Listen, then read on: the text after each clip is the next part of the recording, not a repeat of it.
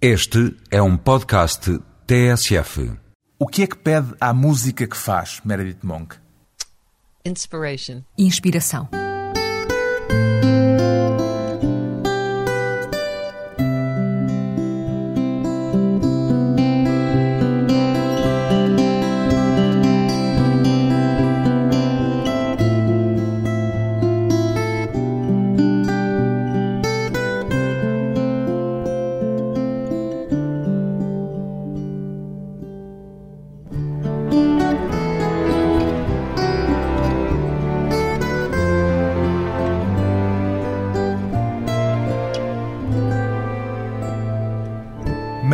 Monk, 68 anos, cantora, compositora, performer. Como é que descobriu a sua voz, Meredith Monk? Oh, that's a long question, a good question. Isso é uma grande pergunta e uma boa pergunta. Bem, a minha mãe era cantora, o meu avô era cantor e o meu bisavô era cantor. Portanto, parece que eu já nasci para cantar. Mas demorei muito até chegar ao meu próprio canto. Acho que, por vezes, quando se vem de uma família com muitos cantores, é difícil encontrar-se o nosso próprio lugar. Mas soube desde cedo que tinha nascido para cantar, como disse há pouco? Eu sempre cantei, mesmo antes de falar já cantava. Cantava para adormecer. Cantei durante toda a minha infância e depois houve por fim um momento em que eu soube que queria criar a minha própria maneira de cantar. Por isso comecei por lhe perguntar como é que descobriu a sua própria voz, porque há uma diferença entre cantar e ter uma voz própria.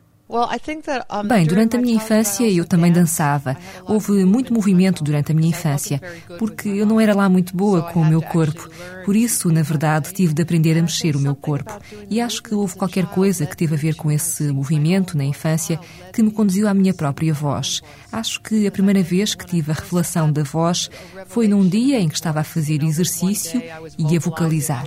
E de repente Aquilo foi como uma revelação. Uma revelação? Vamos deter-nos por um instante nessa palavra, se não se importa. É uma expressão que normalmente faz parte do vocabulário religioso. Sim, tem essa característica. Quer dizer, eu recebi realmente uma espécie de clarão brilhante. Eu sou uma pessoa muito espiritual e não quer dizer que foi Deus que me concedeu, porque sou budista. Não é adequado. Não é adequado, mas algo entra em mim do tipo. Oh, I can actually Oh, na verdade, posso trabalhar a minha voz do mesmo modo que trabalho com o meu corpo. Posso encontrar o vocabulário próprio para a minha voz. Posso encontrar na minha voz diferentes personagens, diferentes cores, diferentes paisagens, diferentes formas de respirar. E isso apareceu assim de um momento para o outro. E ao mesmo tempo deu uma sensação de estar a regressar a casa, de ir ter com a família, com o meu sangue com aquilo que eu nasci para fazer. Ainda se lembra das primeiras músicas que compôs sem palavras, Meredith Monk? Sim, na realidade tenho um disco dos meus trabalhos para a Expo 67.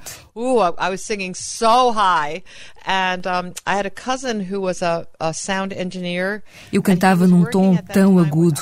Eu tinha um primo que era engenheiro de som e ele estava a trabalhar nessa altura numa, não sei se sabe o que é, mas estou certa de que haverá alguma máquina dessas aqui em Portugal, numa Ecoplex. Era uma pequena máquina com que se podia fazer eco e reverberação e tudo isso e nós usámo-la enquanto eu cantava. Eu estava a improvisar, basicamente. E ele pôs a máquina a fazer todos aqueles efeitos. Mesmo assim, eu já estava a fazer muita coisa com a minha voz. Depois nós acrescentávamos isso com a eletrónica. É interessante porque agora não uso eletrónica de todo, mas a minha peça foi com eletrónica. But my first piece was with electronics. Essa primeira peça já era parte daquilo que viria a ser a sua chamada técnica vocal extensiva? Well, I think it was Bem, acho que era definitivamente uma tentativa de libertar a voz, de tentar encontrar uma voz livre com a qual eu pudesse voar. O meu trabalho inicial tinha muito a ver com uma tentativa de alargar a amplitude da minha voz. Subir, subir, subir, descer, descer, descer. A expressão técnica vocal extensiva não é algo que eu tenha criado. Na verdade, é aquela situação em que se descobre algo de misterioso e poético e depois vêm pessoas como os académicos que lhes dão nomes. Portanto, em certo sentido, tenho de sorrir, porque há hoje toda uma escola de técnica vocal extensiva e eu penso, não me parece que foi isto que eu. Sinto que estas coisas vão de lugares muito profundos e misteriosos. Não é só muito bem, vou tentar esta técnica ou muito bem, vou tentar aquela técnica. Em certo sentido, isso torna uma espécie de mercadoria, da mesma maneira que tudo está a ser transformado em mercadoria no nosso mundo. Eu sou mais ou menos avessa a esse tipo de. Não gosta da expressão técnica vocal extensiva. Eu não gosto da etiqueta. Não gosto de pôr etiquetas em coisa nenhuma, na verdade. Não gosto de categorias, como provavelmente sabe. Diria que há um vocabulário específico da voz independente das palavras, que não precisa de palavras?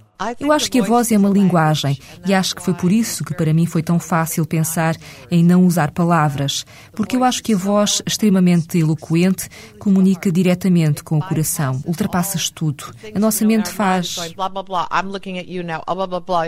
blá, estou a olhar para si agora, blá blá blá, está um dia lindo, blá blá blá. É como se tivéssemos sempre esta espécie de narrador dentro de nós a contar-nos as nossas próprias experiências. E acho que o que a voz faz se torna uma experiência direta. Acha que poderíamos comunicar sem palavras, que nisso também haveria de alguma forma comunicação? Por exemplo, eu digo. And I'd say.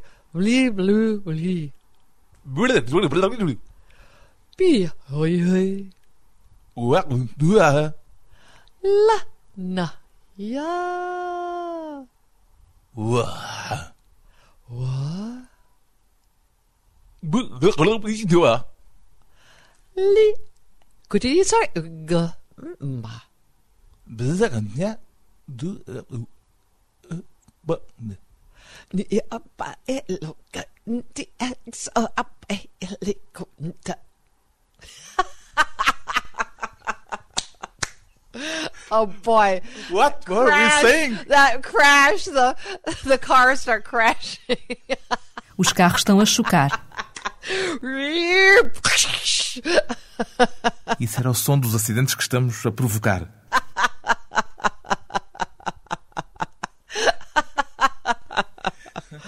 I mean, I feel, you know, it's. I think that Bem, eu acho que pensando no que acabámos de fazer, isto é uma ideia muito literal. Como é que eu explico isto? Eu não digo que tenhamos de retroceder 10 milhões de anos, quando a voz era uma espécie de signo linguístico. O que eu digo é que a voz, em particular em termos musicais, é algo que consegue escavar ou que consegue exprimir e delinear energias e sentimentos para os quais nós não temos palavras, porque nós nunca vamos conseguir. Sabe, a linguagem é algo de muito direcionado, aponta na direção do significado. Mas eu acho que aquilo de que gosto, fazendo música que não tem palavras, é tentar oferecer uma experiência muito aberta, que qualquer pessoa pode sentir à sua maneira. Eu não estou a dizer às pessoas o que devem pensar ou o que devem sentir.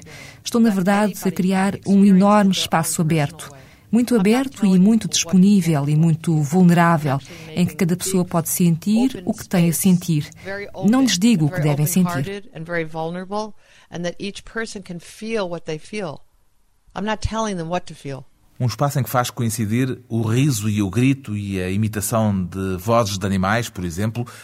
com a forma de cantar mais canónica. Sabe, eu acho que a voz tem capacidade para produzir qualquer som.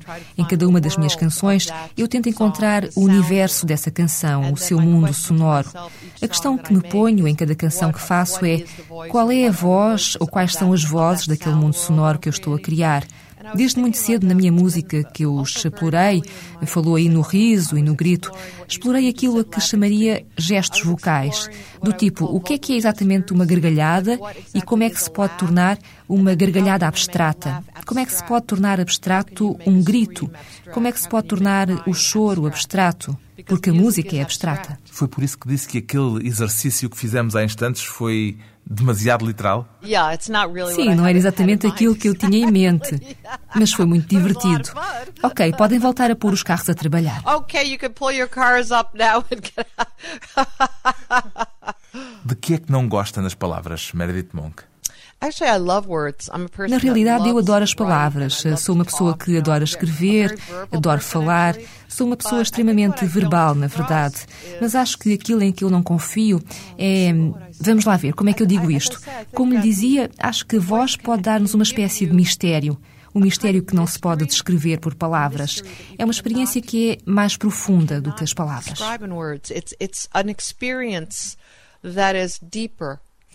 Uma experiência como, por exemplo, a da canção de Eva, do disco Book of Days, antes de um breve intervalo nesta conversa com a cantora e performer Meredith Monk.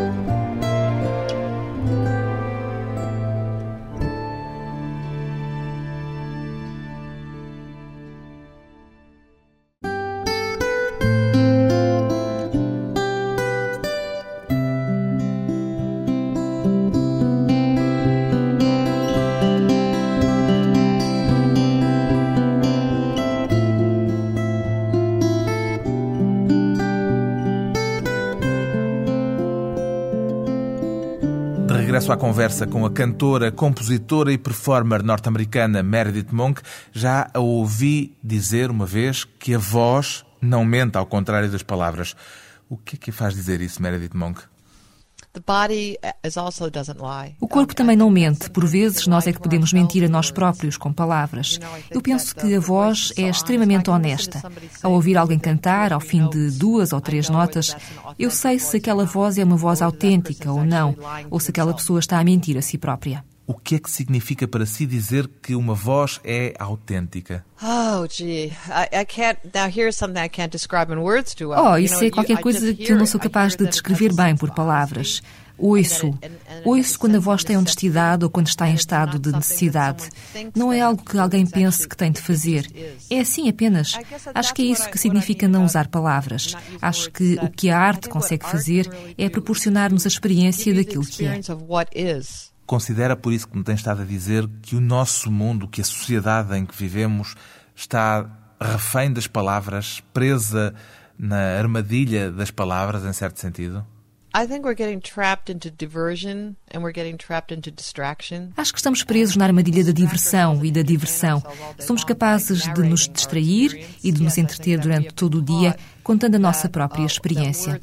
Sim, acho que nos foi ensinado que as palavras são mais valiosas do que a experiência. Portanto, uma vez mais, o que acho que a arte pode fazer é algo de muito terapêutico, é levar-nos de volta àquilo que é fundamental, ao que é a nossa experiência humana essencial.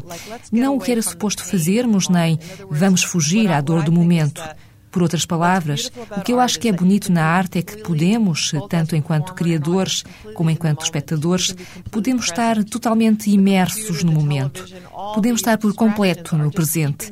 O computador, a televisão, todas essas distrações estão apenas a afastar-nos do momento. E o momento contém em si mesmo prazer e dor. Nenhum deles é melhor do que o outro. Por vezes é como se, não sei se já viveu aquela experiência de estar a caminhar ao ar livre e tudo é tão belo que dói. Percebe o que eu quero dizer? Dói como se a existência contivesse esse pequeno limite em si mesma, este sentimento de desamparo também por causa da sua beleza.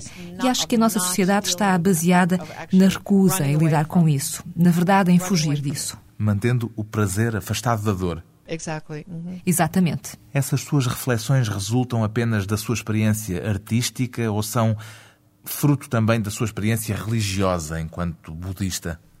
Quer dizer, eu acho que enquanto jovem artista já entendi estas coisas muito profundamente, muito para além da minha idade.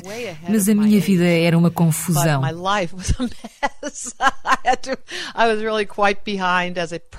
E eu estava, na verdade, muito aquém enquanto pessoa. Isso antes de se tornar budista. Yeah, I feel like the Buddhism Sim, acho que o budismo, a arte da meditação, não sinto que tenham mudado a minha arte de coração por aí além.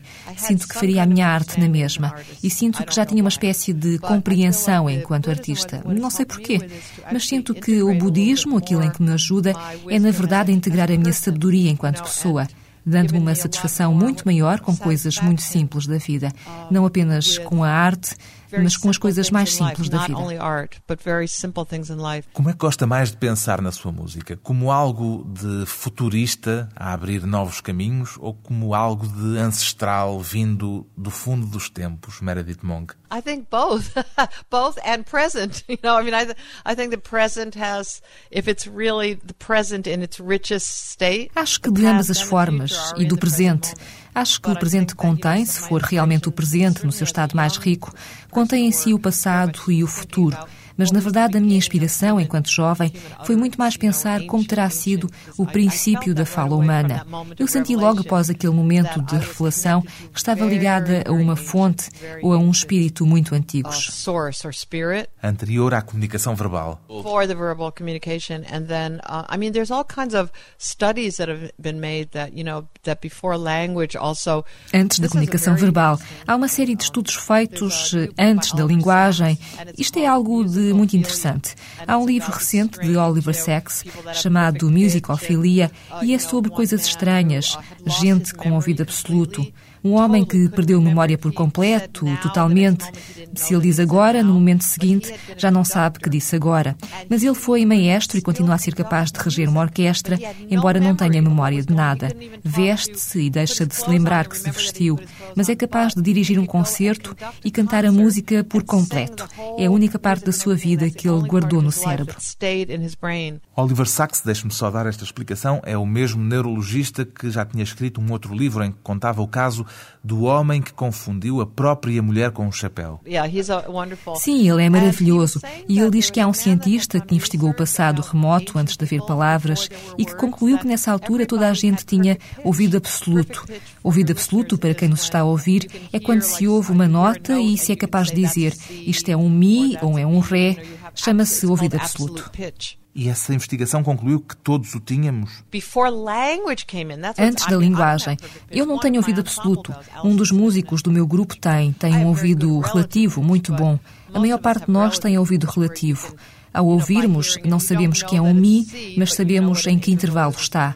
Mas aquilo de que o Oliver Sacks fala no seu novo livro é que entre as pessoas anteriores à linguagem verbal, toda a gente tinha ouvido absoluto. Isso obriga-nos imediatamente a colocar uma questão terrível. Acha que estamos a perder qualidades? I think so. You know, so um, and so then apparently the brain Acho que sim, aparentemente o cérebro quando a linguagem chegou, houve uma qualquer adaptação no cérebro em que não era necessária aquela capacidade. Portanto, o cérebro das pessoas adaptou-se, embora ainda haja quem tenha ouvido absoluto. Será que a linguagem é um vírus, Meredith Monk? Bem pode dizê-lo, Sr. Burroughs. Sim, pode dizê-lo, Sr. William Burroughs. Já agora, sente-se de algum modo pioneira? A Laurie Anderson usou esta expressão num dos temas que compôs. Sente que abriu caminho para gente como Laurie Anderson ou Bjork, por exemplo? Yeah, I feel kind of like a, the grandma or the mom. the mom of, Sim, sinto uma espécie de avó ou de mamã, a mamã da nova técnica de trabalho vocal. Quando eu comecei a explorar isto foi em meados dos anos 60 e não havia ninguém a fazer um trabalho assim. Em certo sentido, tive muita sorte. De uma certa maneira, estava muito isolada, mas por outro lado, tive muita sorte. Estou contente por ninguém ter chegado antes de mim. Eu sou escorpião, mas tenho ascendente de carneiro e isso é uma forte energia pioneira. Acredita mesmo nessas coisas? Not really, but Nem por isso, mas eu tenho este espírito de grande pioneirismo e sempre quis explorar e descobrir coisas. Nessa altura, por volta de 65, foi uma sorte, em certo sentido, só poder contar comigo. Essa solidão doeu-lhe? Um bocadinho, porque certas pessoas não entendiam o que eu estava a fazer de forma nenhuma. Nós íamos em turnê pelo Midwest americano e havia gente a gritar: Isso é cantar ou é cacarejar? A sério, mas o que é isto? Os bebés sabiam sempre o que eu estava a fazer. Os bebés faziam duetos comigo nos concertos, mas ao mesmo tempo acho que quando comecei a fazer isto, trabalhando com a minha voz, já tinha passado muito tempo à procura e sabia que isto era o que estava certo para mim, que tinha encontrado aquilo de que andava à procura. Há pouco dizia que se sente um bocadinho como uma avó de Bjork ou de Laurie Anderson. Laurie's only five years younger than I am, so I'm not exactly her grandmother, but... Bem, a Laurie é só cinco anos mais nova do que eu, portanto, não sou exatamente a avó dela. Mas abriu caminho para ela. Eu podia ser mãe da Bjork. Quando uma vez estivemos juntas numa entrevista, começámos ambas a chorar depois da entrevista terminar. O que eu sinto em relação a ela eu não conhecia a música dela de todo. E o que aconteceu foi que um aluno meu me disse, eu conhecia o nome dela e tudo isso. Um aluno meu disse-me, ela fez um cover de uma peça sua. A princípio, fiquei zangada. Ela não pediu autorização, mas afinal não era um disco, era um MP3 de uma atuação ao vivo que ela fez com o Brodsky String Quartet. Eu ouvi aquilo e achei que era verdadeiramente interessante o que ela tinha feito. O que ela fez foi que captou o espírito da canção, mas não fingiu ser eu, como muita gente que tenta imitar o que eu faço. Isso não resulta de forma nenhuma porque eu sou livre. Canto uma canção, mas tenho muito espaço nela para ser livre. Portanto, eu gostei muito e acabei por lhe escrever um postal dizendo: Gostei do que fizeste. E ela escreveu-me de volta: Não fazia ideia que te importasses com isto. E quando fizemos a tal entrevista foi tão comovente porque ela disse que quando tinha 14 anos ouviu o Dolman Music e que isso alterou por completo a ideia que ela tinha da música. E aí eu percebi que a música dela não tem nada a ver com a minha, mas o espírito dela é como o meu. Eu podia ser mãe do espírito dela. Um encontro de gerações por intermédio de uma canção de embalar escrita por Meredith Monk, que vai voltar depois de mais uma breve pausa.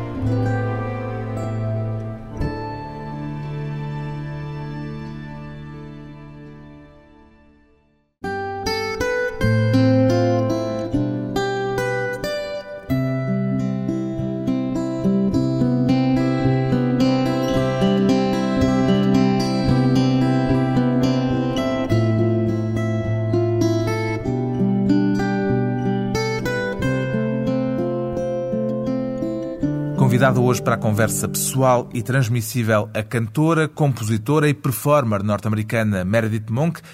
A ideia de originalidade ainda é um conceito central para si, Meredith Monk? Ainda continua a ser muito importante para mim, mas apercebo-me que talvez já não seja tão importante para os jovens de hoje. Para mim, isso foi uma das coisas mais importantes para me tornar artista, ter uma voz original. Quando eu tinha 20 anos, isso era uma questão de vida ou de morte, encontrar a minha voz original. Hoje interrogo-me até que ponto será importante para os mais jovens, porque sinto que eles recebem tanta informação. Como é que se consegue integrar? Eles ouvem-me a mim, ouvem este e aquele, música de todo o mundo, jazz. Como é que recebe esta informação toda e se consegue descobrir o nosso próprio interior? Deve ser dificílimo. Então a questão hoje é esta ainda é possível ser original? Acho que temos de abrandar. Acho que o nosso mundo é muito rápido e, como já lhe disse antes, tudo se transformou numa mercadoria. Agora já há hambúrgueres budistas, quer dizer, é uma loucura. Vivemos num mundo verdadeiramente louco. Em certo sentido, temos de encontrar o nosso próprio caminho. Tem de se abrandar um bocadinho. Temos de nos colocar um bocadinho à margem do que está a acontecer, de modo a encontrarmos o tempo necessário para descobrirmos quem somos realmente. Gosta do mundo em que vivemos? Tenho alguns problemas com ele. Quer dizer, estou imensamente agradecida por ter tido a vida que tive. Eu sou do género, eu não vou usar computadores. E depois, cinco anos mais tarde, lembro-me de quando os faxes apareceram. Eu disse, odeio isto, não vou usar faxes, não quero uma máquina de fax. E cinco anos mais tarde estava a dizer, ok, eu uso o fax. Nessa altura o fax já era velho e vem a coisa seguinte, e portanto demora um bocado até acabar por me render e usá-los. Mas a Meredith Monk foi também uma das pioneiras da arte multimédia. Como é que isso foi possível com essa sua resistência toda às novas tecnologias? Bem, eu consigo ver a beleza que há nela. Escrevo e-mails e tudo isso e vejo-lhe a beleza. Sabe, mesmo quando eu fazia essas peças multimédia, eram sempre peças em relação com a escala humana. A escala humana em relação com a natureza ou com forças maiores. Acho que o mais importante para mim ainda é isso. Mas também consigo atuar sem nada, sem luzes, nem microfones, nem nada disso. Esse é o ato essencial. Depois daí em diante podemos acrescentar estas coisas para fazer poesia. Não é que eu não goste das novas tecnologias. O que me parece é que temos de continuar a olhar para elas como um instrumento, mas não como um substituto para aquilo que é real.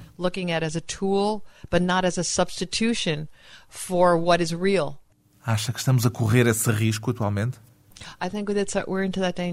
Acho que estamos a correr esse risco, sim, acho. Acho que corremos o risco de perder o toque, o sentido do tacto. É como se o corpo estivesse a ser posto de parte. Não podemos perder o sentido do tacto. A Meredith Monk faz parte de uma geração de artistas avant-garde que misturaram várias disciplinas e várias expressões artísticas.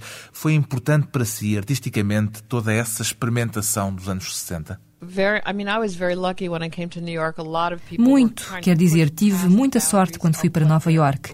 Muita gente estava a tentar ultrapassar as fronteiras das suas disciplinas artísticas. E penso que isso foi uma coisa necessária para mim enquanto pessoa Interessava-me por muitas coisas diferentes desde criança.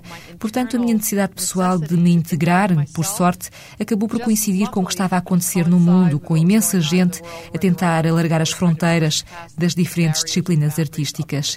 E acho que ainda hoje estou entre diferentes artes. Costumo dizer entre as fendas das diferentes artes.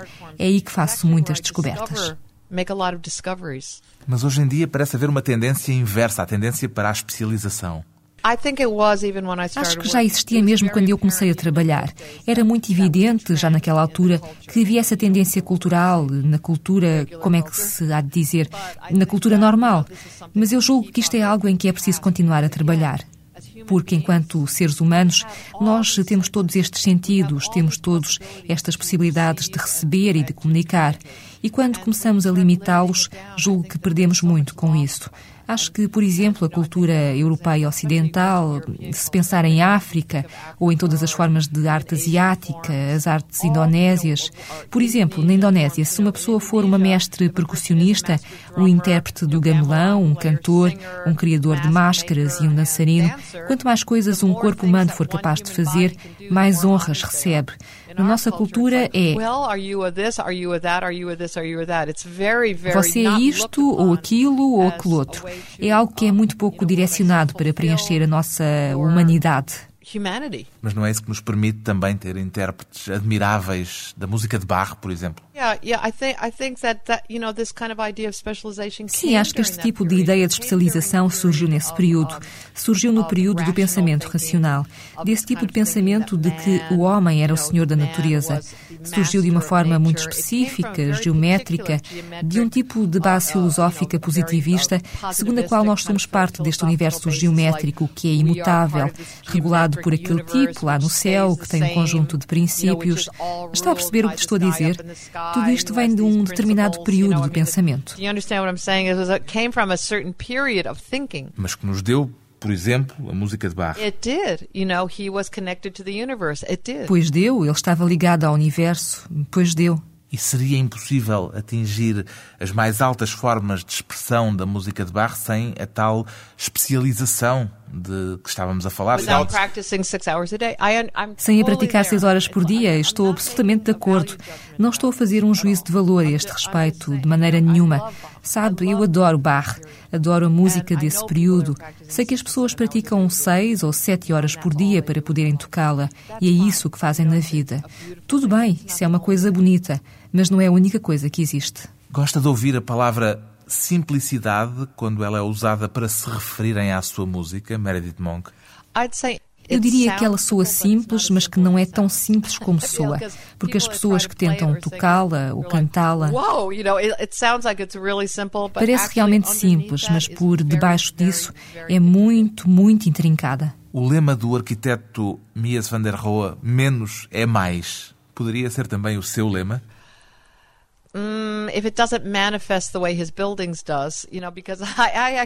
Se isso não se manifestar do mesmo modo que os edifícios dele, porque eu, na verdade, acho que o meu trabalho tem isso. É muito, eu diria, em vez de simples, essencial e, no entanto, é muito mais orgânico. Portanto, não acho que o meu trabalho tenha o mesmo tipo de sentimento de Mies van der Rohe, que é muito mais uma espécie de sistema.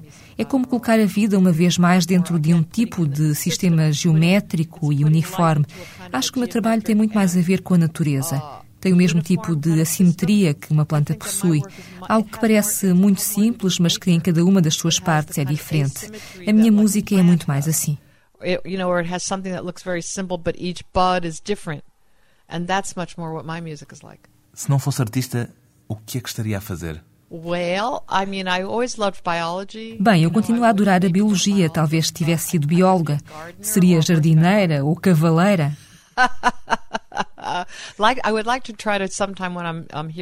Gostava de uma próxima vez que cá vier de montar um cavalo lusitano, porque eu monto. Portanto, um dia destes vou voltar e depois de acabar de cantar, vou procurar um lusitano para montar. Qual é, assim, de repente, a melhor palavra que lhe ocorre para descrever a música, Meredith Monk? Music is as natural as breathing. A música é tão natural como a respiração tão natural e tão simples e sofisticada como uma planta. A música de Meredith Monk, a cantora, compositora e performer norte-americana que desbravou caminho para alguns dos trajetos de maior originalidade na música atual.